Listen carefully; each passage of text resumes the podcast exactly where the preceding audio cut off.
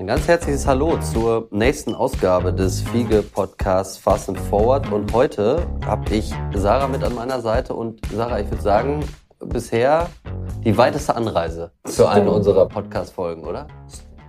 Das können alle raten, ne? Dreieinhalb Stunden. Wir könnten jetzt ein kleines Quiz machen. Ich habe die Theorie, dass unsere Gäste, Jörg Schwarzer und Thomas Rudeck, die bei mir sitzen oder bei uns sitzen, man würde wahrscheinlich erkennen, wo wir sind, aber wir sagen trotzdem einfach, wir sind nach Frankfurt gefahren, und zwar an den Frankfurter Flughafen, weil wir hier eine ganz, ganz spannende Sache machen, und zwar Air Cargo Logistics. Das heißt, hier werden nicht unsere klassischen Logistikzentren aufgefüllt, sondern am Ende Flugzeuge. Ihr könnt das aber viel besser erzählen als ich, deswegen vielleicht ganz schnelle Forschungsrunde. Thomas, erst zu dir, zwei, drei Sätze. Gerne. Erstmal Gude in Frankfurt. So sagt man hier. Ganz, ganz wichtig. Zwei Worte oder drei zu mir. Äh, Thomas Rudeck, 38 Jahre. Bin von den 38 Jahren tatsächlich schon seit 15 Jahren bei Fiege. Verschiedene Standorte gesehen. Und jetzt seit knappen zwei Jahren Gründungsmitglied der Fackel, so nennt man uns hier. Fiege Air Cargo Logistics, ganz wichtig am Flughafen, auch möglichst viel abkürzen, ähnlich wie in der Fiege-Welt. Und ja, freue mich auf das Gespräch mit euch, Jörg. Also ja, hier. hallo. Ja, Jörg Schwarzer, Duty Manager bei der Firma Fiege oder bei Fackel hier am Frankfurter Flughafen. Jetzt sechs Wochen nach der Gründung, also jetzt die zwei Jahre kann man sagen, dabei. Ja, und ich freue mich natürlich, dass ihr hier seid. Boah, wir freuen uns auch, ne? Wir müssen vielleicht erstmal berichten. Wir haben gerade eine kleine Führung gemacht, sind noch völlig geflasht eigentlich von all den Eindrücken ich sage irgendwie nur Erf, Arf, Breakdown, Belly und Dolly, aber ihr holt uns gleich ab, was das alles bedeutet. Das ist ja wirklich mega spannend und für uns natürlich auch spannend, mal so hautnah dabei zu sein. Aber vielleicht erzählt ihr erstmal was in euren Worten, was ihr hier genau macht.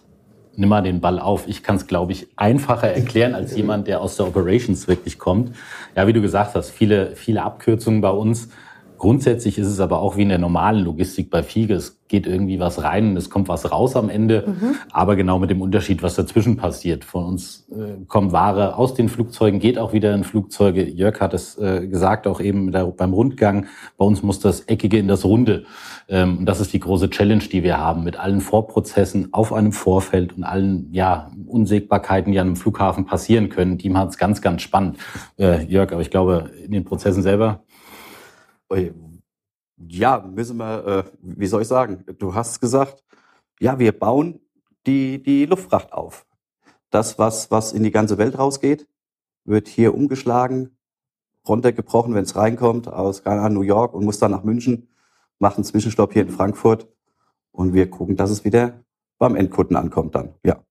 Ja, klingt jetzt so erstmal banal, wenn du das sagst, aber Umschlagplatz, äh, Sarah hat es gerade gesagt, wir sind auch ganz baff, weil wenn man hier durchläuft, vielleicht müssen wir einmal die Leute, die uns zuhören, so ein bisschen abholen zu den Dimensionen. Also über wie viel Fläche reden wir hier? Vielleicht fangen wir damit mal an. Mhm. Und wie viel wird hier auch umgeschlagen? Ja. Gerne. Also Zahlen, Daten, Fakten, das darf mhm. ich ja auch bei uns machen. Also wir sprechen hier über eine Logistikfläche, die wir irgendwie bewirtschaften von über 100.000 Quadratmetern. Was aber mindestens genauso wichtig ist, sind die Außenflächen. Die Stichworte hatte Sarah eben schon gesagt mit R von A, also eine Eingangsrückstaufläche, wenn wir so viel Wareneingang haben, dass wir einfach puffern müssen.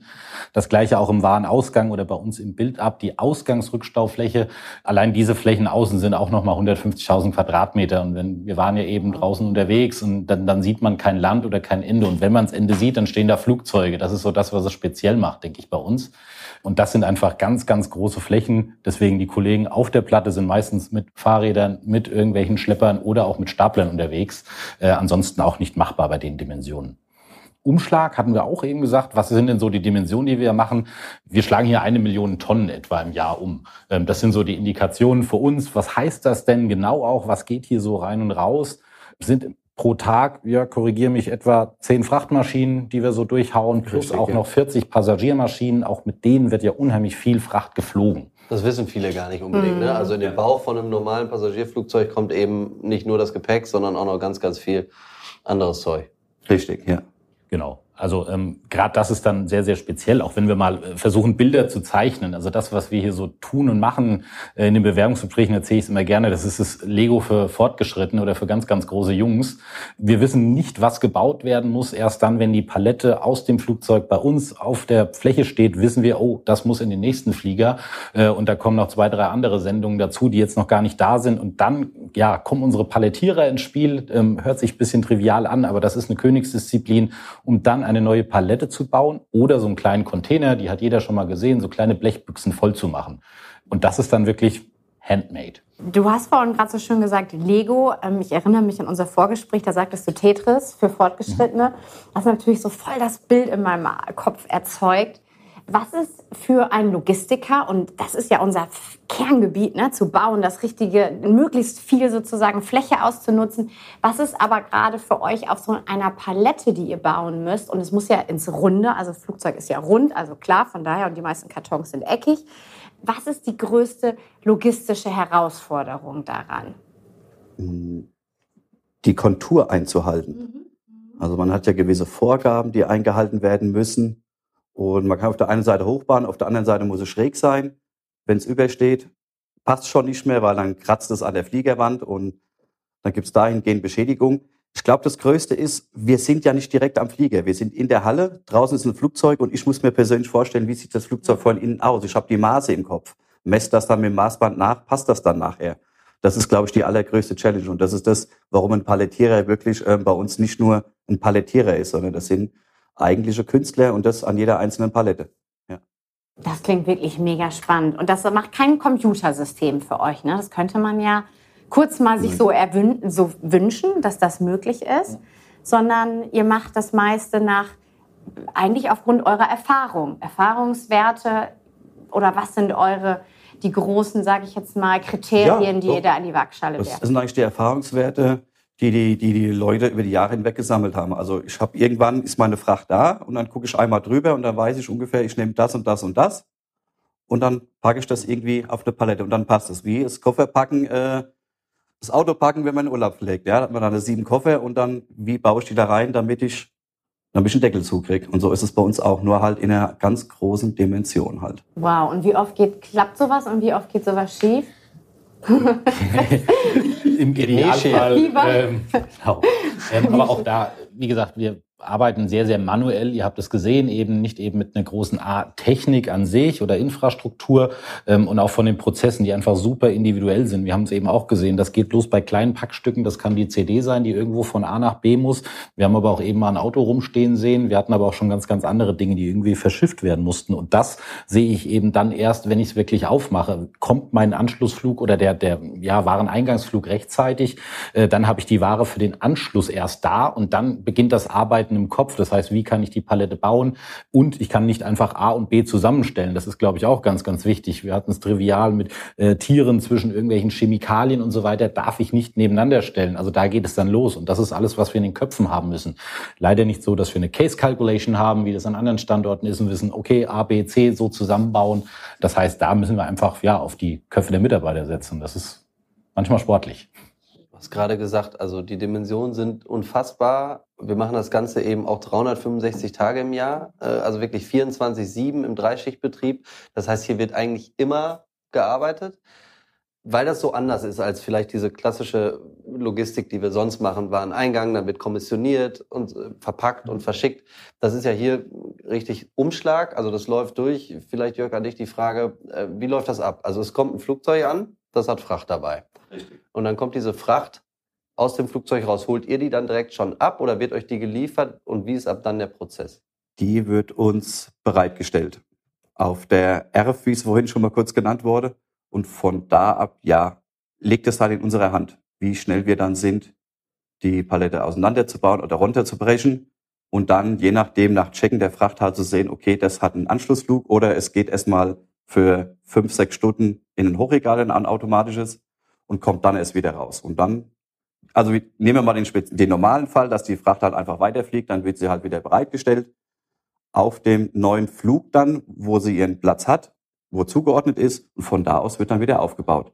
wieder für den nächsten Ausgangsflug. Und ihr ladet die Ware oder die Fracht dann wirklich in das Flugzeug rein oder ihr baut quasi nur die Paletten und dann werden die wieder in Empfang genommen? Richtig, genau. Also wir bauen dann die Paletten, die werden dann ähm, gesichert, dass nichts verrutschen kann, werden dann nochmal verwogen und werden dann wieder herausgestellt auf eine Ausgangsspur, die dann wieder von, von Fraport übernommen wird.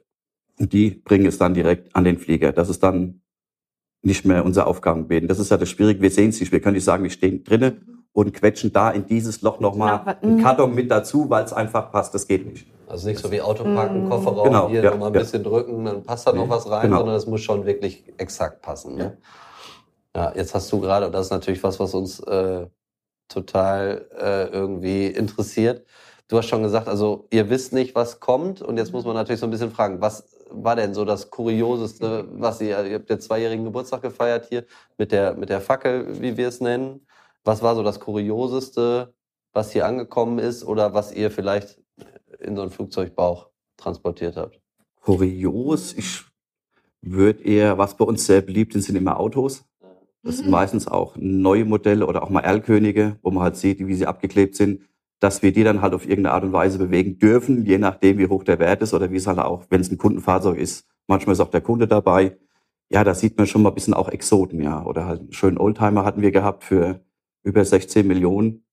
Der wird dann halt auch nur mit der Hand bewegt. Und den fährst du dann selber runter? Den durfte ich leider nicht selber fahren, den haben wir da mit vier Leuten geschoben, weil nicht anmachen, nicht starten, gar nichts, war alles dann verboten. Kundenwunsch und da müssen wir uns halt auch dran halten. Das sind nochmal so Specials, die wir dann halt auch auf die Platte bringen müssen. Jetzt dürft ihr ja auch nicht in die Pakete reingucken. Das ist vielleicht auch nochmal ganz wichtig, aus Sicherheitsgründen natürlich. Das heißt, das Ganze, was da eigentlich bewegt wird, bis auf jetzt so ein Auto, das sieht man dann sozusagen. Aber ansonsten wisst ihr ja eigentlich nicht, was in den Paketen ist. Wie haltet ihr das aus? Also ich habe ja schon so die ganze Zeit Lust gehabt, überall reinzugucken. Aus auf Holz, die eben schon. Kisten fand ich mega spannend. Wie nehmt ihr das wahr? Sind das für euch nur noch Pakete oder, oder stellt ihr euch schon irgendwie vor, was ist da drin und seht ihr eine Halle voller äh, spannender Dinge? Ja, am Anfang ist es natürlich schon, du kommst in so eine Halle, wenn du das nicht gewohnt bist, ähm, wie ein kleines Kind im, im Kaufhaus nachts und sagst, was ist denn das alles? Natürlich würdest du am liebsten, es gibt aber Vorgaben, nein, ich darf es natürlich nicht, ähm, aber irgendwann stumpfst du auch ab. Dann ist es Packstück gleich Packstück und wenn du weißt, okay, da steht Fragile oder irgendwas drauf, weißt, okay, das ist vielleicht die chinesische Vase, also das regt auch ein bisschen die Fantasie an, das macht, macht Spaß, man kommt sich immer wieder vor wie ein kleines Kind, gerade wie du es gesagt hast, eine Holzkiste, was könnte das denn sein? Äh, wer hat das denn bestellt? Das kommt aus irgendeiner Welt und geht in die weite Welt. Das ist natürlich schon super spannend, weil wir auch wissen, das sind wahrscheinlich keine Commodity-Waren, wo ich sage, okay, da hat einer ein paar Schuhe bestellt. Auch das gibt es mit Sicherheit, aber nicht das, was wir ta tagtäglich bestellen. Das gibt das Produkt Frucht, Luftfracht einfach auch nicht her. Das ist immer speziell und immer ganz, ganz special. Das heißt, man kann zusammenfassen, es gibt eigentlich nichts, was nicht geflogen wird. Absolut. Also ja, nur einen kurzen Rundgang gemacht, aber auch um nochmal andere Bilder zu zeigen. Es gibt ja auch Bereiche Animal Launch oder auch Wertcenter. Also das sind nochmal spezielle Bereiche im Animal Launch. Also da arbeiten nur Veterinäre. Da wird auch mal ein Elefant irgendwie ins Flugzeug transportiert oder auch Zierfische, Pferde. Auch das gehört dazu. Also wir haben nichts, was es nicht gibt. Ähm, das ist immer so, glaube ich, die große Klammer, ähm, die wir hier bilden. Und das für die ganze Welt äh, und vor allem auch für unseren Kunden Lufthansa Cargo, äh, wo wir irgendwie das Herzstück für die Operations sind. Das klingt so mega spannend. Das heißt, es könnte sein, wenn ich in einer Passagiermaschine bin, ich muss da nochmal nachfragen, dass unter mir irgendwie, Ein Elefant ist. okay, das weiß ich nicht, ob ich mir das jetzt gerade vorstellen kann, aber irgendein wildes Tier ist. Nein, also bei den, Okay, gut. Gott sei Dank, ich atme wieder durch. das, da, da geht es ja auch wieder um, die- um die Luftzufuhr im Frachtraum und so weiter. Das ist dann, das sind ja auch Faktoren, die berücksichtigt werden müssen. Also auch das müssen wir beachten. Wir können nicht sagen, wir bauen eine Palette für das, für das, für das Main Deck, was dann unter den Passagiermaschinen der untere Frachtraum wäre. Da wird ja jedes Tier ersticken. Also das, da gibt's auch gewisse Vorgaben, die dann nur Luft, also Frachter fliegen dürfen. Dieses KO-Label, das ist dann auch extra belabelt noch. Also Cargo Aircraft Only. Und dann, ja, muss man schon gucken, passt das auch? Also wenn man es auch falsch bereitgestellt kriegt von irgendjemandem, muss man sagen, hier, nee, das dürfen wir gar nicht mitnehmen. Also auch diese ganzen Bestimmungen, die, die in der Luftfracht ähm, zugange sind. Merkt man ja schon, wenn man Ja. normal fliegt. Also Flughäfen sind ja ein bisschen besonders.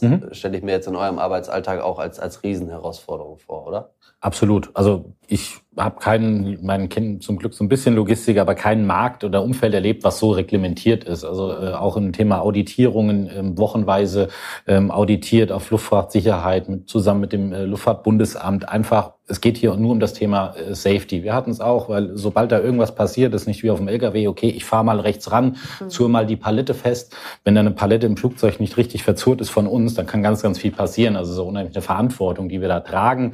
Ähm, dessen sind wir uns bewusst, versuchen auch die Mitarbeiter da entsprechend zu sensibilisieren. Aber auch das ist ja so ein Kulturthema, was wir hier einfach haben. Ich zeige mich mal selber an. Ich heb mal die Hand, wenn ich einen Fehler gemacht habe. Das muss in Köpfe rein, da sind wir auch dran. Ähm, das ist aber ganz, ganz viel auch aufholen, was wir der letzten Jahre machen. Deswegen sind wir da, weil man da auch an Fiege glaubt und auch an die Marke Fiege, mit der, was wir im Background einfach mitbringen. Aber das macht Spaß. Es kommt beim Kunden an und man sieht auch die Erfolge, wenn die Leute wissen, oh, ich darf auch einen Fehler machen. Ähm, wir wollen von keinem, dass er sagt, ich bin perfekt. Das ist, glaube ich, sehr, sehr äh, wichtig für die Leute, sondern sag uns das bitte. Mhm. Das ist ganz wichtig bei uns, das Sagen, Bescheid sagen. Weil wenn dann was ist, dann ja, sind wir wahrscheinlich in den Nachrichten, da will keiner sein. Aber das, das wissen die Leute ja. Also wir haben ja wirklich auch viele, die, die schon Luftfrachterfahrung haben und die geben das dann auch weiter. Und ich glaube, den meisten ist ja schon bewusst, was, was für eine Last auf jedem Einzelnen hier eigentlich ähm, lastet. Das ist mhm. ganz wichtig. Gerade Sicherheit ist hier das oberste Gebot. Ja, ein kaputter Karton ist ja nicht einfach nur kaputt. Da könnte natürlich dann auch terroristischer Anschlag oder irgendwas auch dahinter stecken. Man steckt nie drin und sowas wird gemeldet und ja, bis ganz nach oben. Ja, nachvollziehbar. Du hattest vorhin ja auch erzählt, es gibt eine Tabelle, weil nicht alle Flüssigkeiten oder, ähm, oder Artikel dürfen irgendwie nebeneinander stehen. Kannst du da mal einen kurzen Einblick geben? Ja, es gibt ja diese, das nennt sich bei uns Zusammenlagbarkeitstabelle. Mhm. Und es gibt verschiedene Gefahrgüter, die einfach nicht zusammen. Ich meine, das beste Beispiel ist wahrscheinlich das Trockeneis. Trockeneis entzieht ja der Luftsauerstoff und ich darf nebendran nicht das Tier stellen. Und so erstickt es. Also da gibt's direkt eine Vorgabe, ich muss so und so viel Meter Abstand, nenne ich es mal, einfach dazwischen lassen. Oder sogar einen ganzen Frachtraum, um dann wirklich zu sagen, okay, das Tier kriegt Sauerstoff, da drüben, da ist nur noch, sind nur noch Schuhe. Wie wenn die mal eine halbe Stunde oder ein paar Stunden keine Luft bekommen, ist das nicht das Problem, ja. Das sind einfach Richtlinien, nach denen wir uns halt auch ja, richten müssen die wir einhalten müssen. Das heißt, wie lang ist so eine Ausbildung von Mitarbeitern? Könnt ihr da so einen Einblick geben? Oder das klingt ja schon nach, nach ähm, hohen Anforderungen. Ja, das Spannende ist, deswegen, also das sind auch Themen, die uns umtreiben, diesen Job, den wir eben beschrieben mhm. haben, den gibt es nicht als Ausbildung.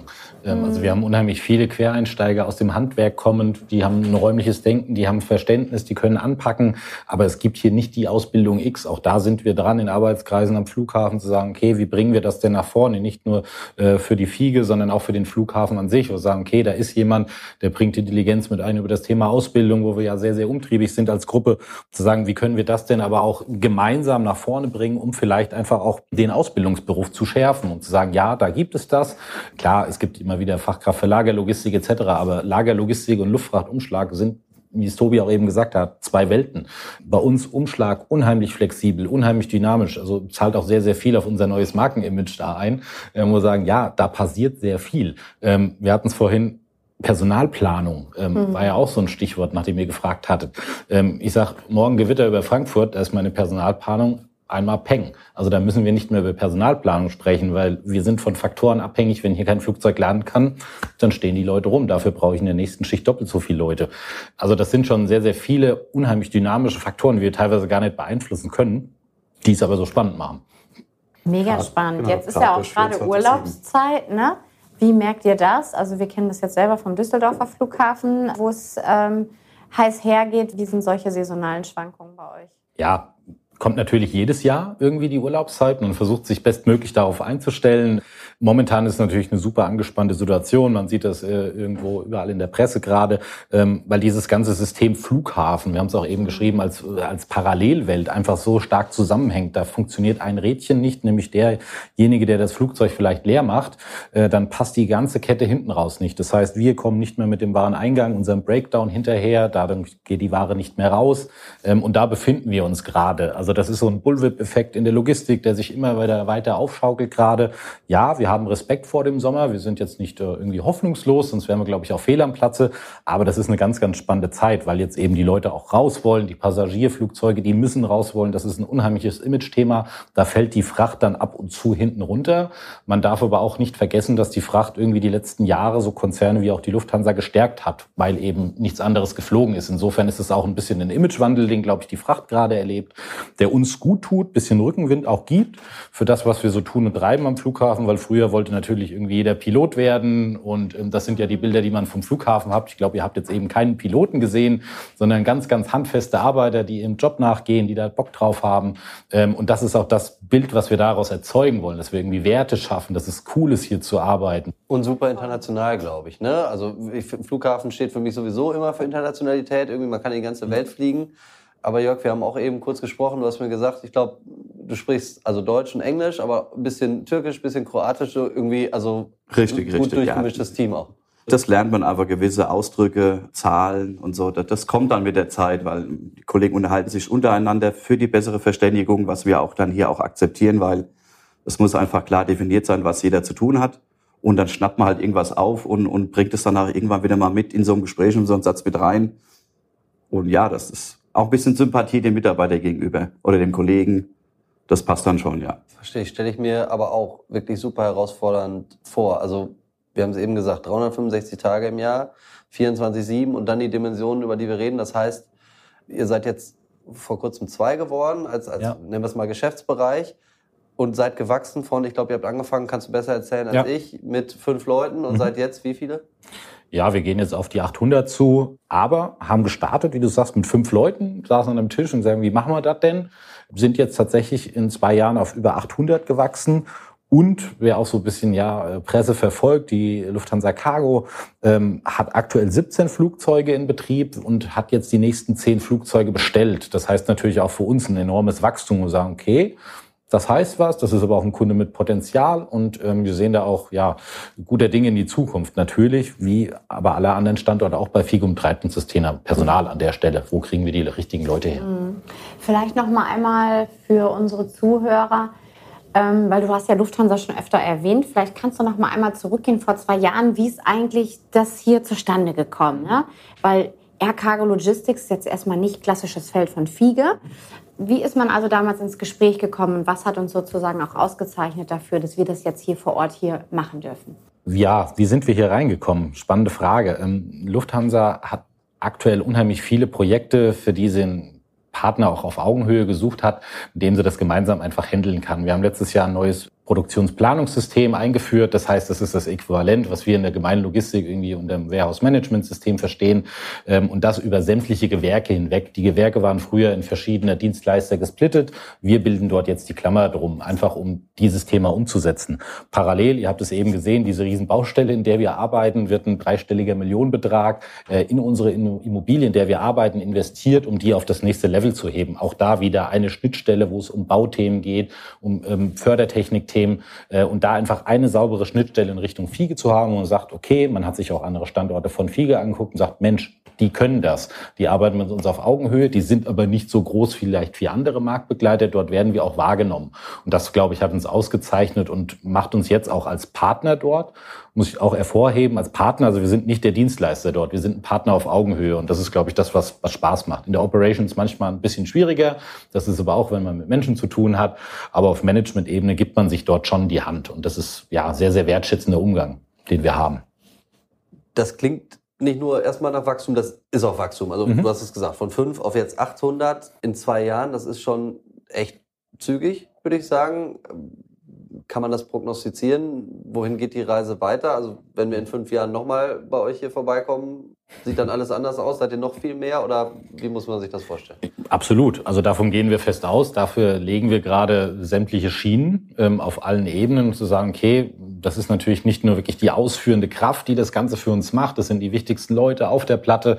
Auch das ganze Umfeld muss dafür natürlich stimmen. Wie stellen wir uns da administrativ auf? Wie werden wir dort einfach effizient? Ihr habt gesehen, wir haben eine ganz kleine Administration her, um da einfach auch so lean zu bleiben, auch in einem administrativen Umfeld. Das ist das, was uns umtreibt, was uns antreibt, was aber auch gut beim Kundenamt kommt, zu sagen, okay, wir sind einfach diese kleinen Schnellboote, äh, nicht dieser Riesentanker Lufthansa, Lufthansa Cargo, überhaupt nicht despektierlich gemeint, sondern das ist eben so, wir sind dort viel, viel flexibler und ähm, haben dort auch gemeinsam mit der Cargo noch einiges vor. Ich habe es eben gesagt, da kommen zehn Flugzeuge dazu. Das ist natürlich auch für uns genau das Volumenwachstum, ähm, was da eben eingekippt wird. Und die größte Challenge wird dort sein, entsprechend die Leute irgendwie mit an Bord zu bekommen.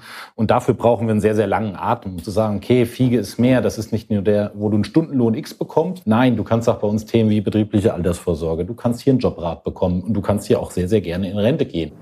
Gutes Stichwort äh, von dir vorhin mal einmal Lean Management und auch gerade wieder, was, was würde euch sozusagen helfen an Innovation, um eure Arbeit eigentlich auf diesen Paletten leichter zu machen? Boah, Jörg, ist- was, kommt dir da direkt was? Weil ihr habt ja selber jetzt gesagt, es ist ja sehr manuell.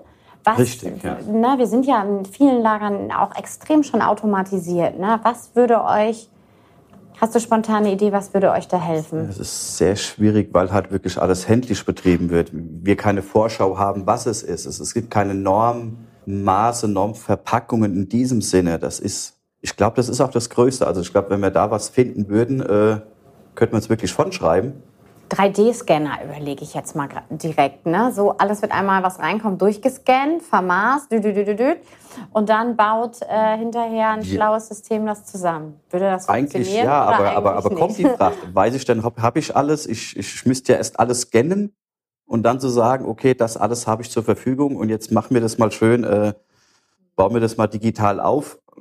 Die Zeit haben wir nicht. Also wir haben einfach, unsere Zeitslots sind einfach zu gering, um zu sagen, also der Flieger fliegt. Was nicht da ist, geht nicht mit. Okay. Es ja. gibt Kann man das, kann man Ja. das äh, irgendwie definieren oder standardisieren? Wie groß ist so ein Zeitfenster? Also wie viel Zeit habt ihr für so einen Fracht? Das ist äh, auch wieder ganz unterschiedlich, wie viel Tonnen auf diesem Frachter gebucht sind. Also wenn er jetzt mit 90 Tonnen voll gebucht ist, ist natürlich jetzt die Zeitspanne größer, die wir haben, um das Ganze abzufertigen. Also wenn wir jetzt nur von drei Tonnen reden, dann kriegen wir zwei Stunden, die werden dann zwischendurch reingeschoben und dann war's das. Weil die Fläche, wir sind ja auch flächenmäßig begrenzt. Also wir stellen jetzt da einen Frachter hin, wenn der fertig ist, kommt direkt der nächste.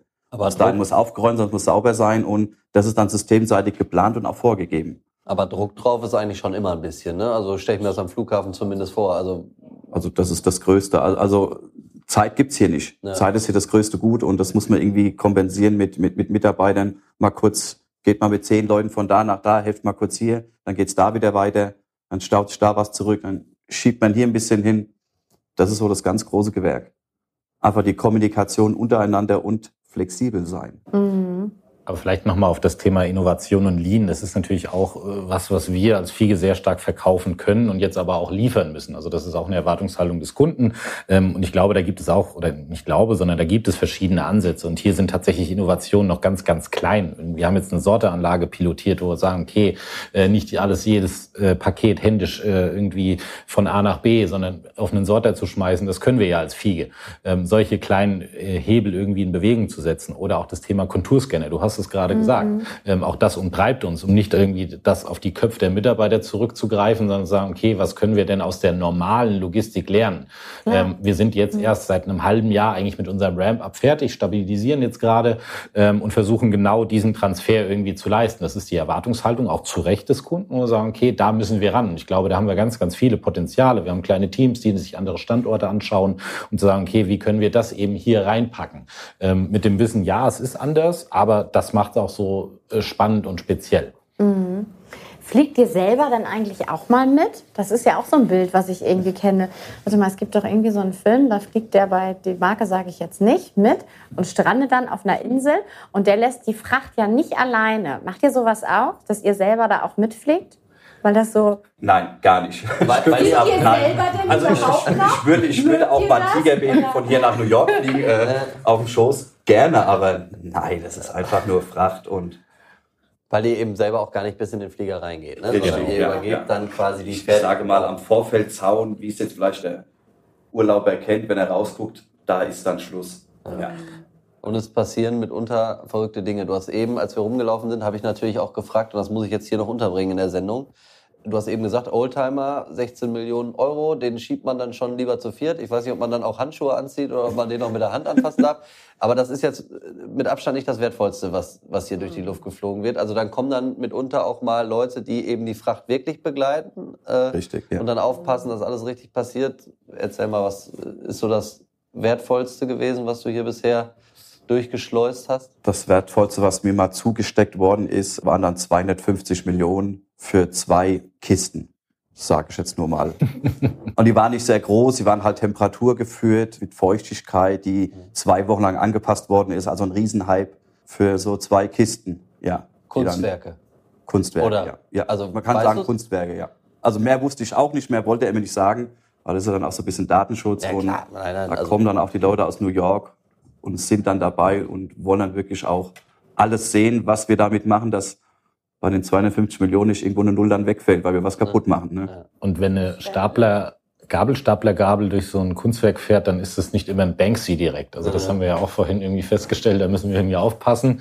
Äh, In Summe ist es aber genau das, was ihr sagt. Wir müssen irgendwie mit dem, was wir tun und treiben, irgendwie mal Bilder erzeugen, weil du hast am Eingehend gesagt, ja, Luftfrachthandling, was ist das überhaupt? Aber wie gesagt, hier geht auch relativ viel Impfstoff durch. Das ist ja irgendwie ein ganz, ganz großer Wert, den wir dadurch irgendwie erzeugen. Nicht irgendwie monetär, sondern ähm, das sind Bilder, die wir nach außen transportieren müssen, auch als Fiege, auch als Fackel, um zu sagen, okay, äh, Valentinstag hatten wir als Stichwort, wenn hier irgendwie alles voll Rosen steht. Ja, äh, Tobi, deine Frau ist nicht glücklich, wenn die Rose nicht da ist. Deswegen, also das ist das, wa- was wir hier tun und treiben, äh, nicht nur Pakete von A nach B ein ganzer Frachter voller Knoblauch ist dann nicht so schön wie wahrscheinlich ein ganzer Frachter voller Rosen. Richtig, ja, äh, geruchsmäßig, ja. Also man riecht schon teilweise, was man an Fracht hat. Sagen wir es mal so. Auch das ist, äh, das, da müssen, wir müssen nicht in die Kartons reingucken. Wir, wir, haben ein Näschen dafür, wenn wir das jetzt so nehmen. Ja, ich meine, wir hatten ja auch schon 80 Tonnen Erdbeeren, die mal kurz bei uns durchgereicht worden ist. Ja, man darf halt auch nicht naschen. Also die Versuchung ist da, ähm,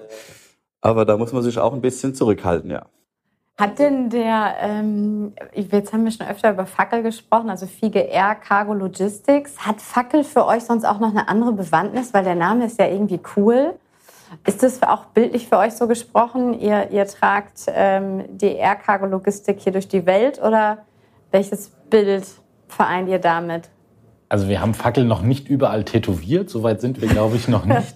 ähm, das ist aber schon, wir sind ja immer noch in der Findungsphase. Was, was sind wir denn überhaupt? Ähm, deswegen auch in Verbindung mit euch, um zu sagen, okay, was machen wir denn aus der Fackel? Am Anfang sagt jeder, boah, Fackel will ich eigentlich gar nicht heißen, aber mittlerweile, man, man kennt uns hier nur so viel, kennt tatsächlich kaum jemand und sagen, boah, da ist jemand von der Fackel.